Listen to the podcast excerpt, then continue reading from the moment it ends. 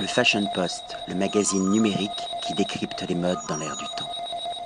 Patrick Thomas pour le Fashion Post. Ce soir, nous sommes à Paris, dans le deuxième arrondissement, chez Raes.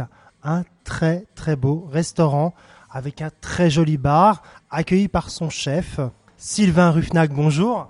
Donc, comme vous le disiez aussi bien, c'est un restaurant sur deux niveaux qui, euh, qui est très joli à vivre. Qui est ouvert tous les jours Qui est ouvert tous les jours, de midi, euh, le midi pour le dîner, déjeuner et le soir pour, euh, pour passer un bon moment. Non-stop ou bien il y a un moment de pause on fait une petite pause quand même l'après-midi de 3h, vers 6, 3h à 6h. Et on vous accueille de 6h jusqu'à tard dans la nuit. Alors là, j'ai découvert votre cuisine et j'arrive pas à la définir. Donc, si je n'arrive pas à la définir, pour moi, c'est qu'elle est totalement réussie. C'est pour moi de la haute bistronomie, voire de la gastronomie, mais très créative et inventive. Quelque chose qu'on ne trouve pas nécessairement dans Paris, même en France.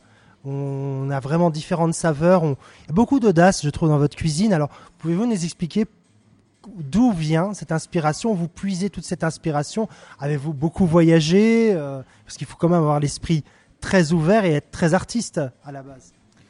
Eh bien, effectivement, j'ai beaucoup voyagé. Bon, j'ai un parcours classique euh, dans des beaux hôtels comme le Martinez à Cannes, euh, le Palais à Biarritz, avec des chefs qui étaient meilleurs ouvriers de France.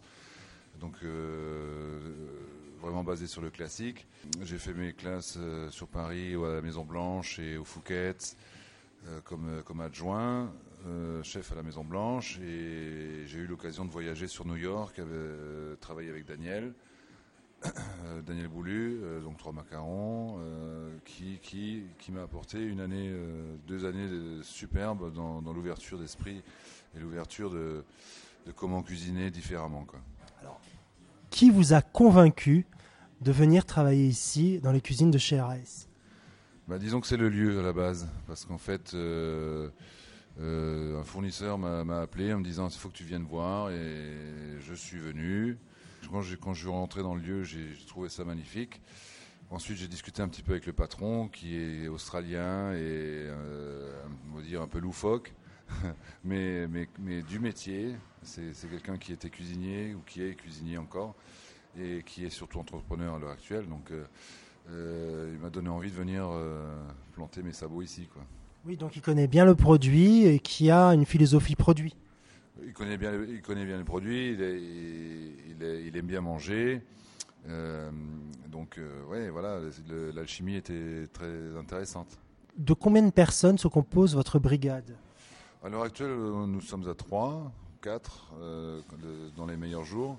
Euh, elle va évoluer avec le temps, vu que là, pour l'instant, on travaille surtout sur le bas.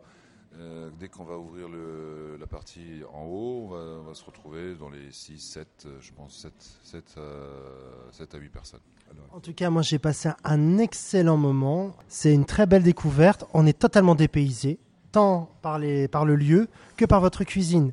Donc là, on est vraiment un effet surprise. Donc si on veut vraiment vivre un moment exceptionnel, il faut venir ici. Tout simplement, chez Raes, dans le deuxième arrondissement. C'est un futur endroit à la mode. Pour moi, c'est le futur hot- hotspot parisien. Je vous dis bravo pour votre talent et votre travail. Je vous dis à bientôt.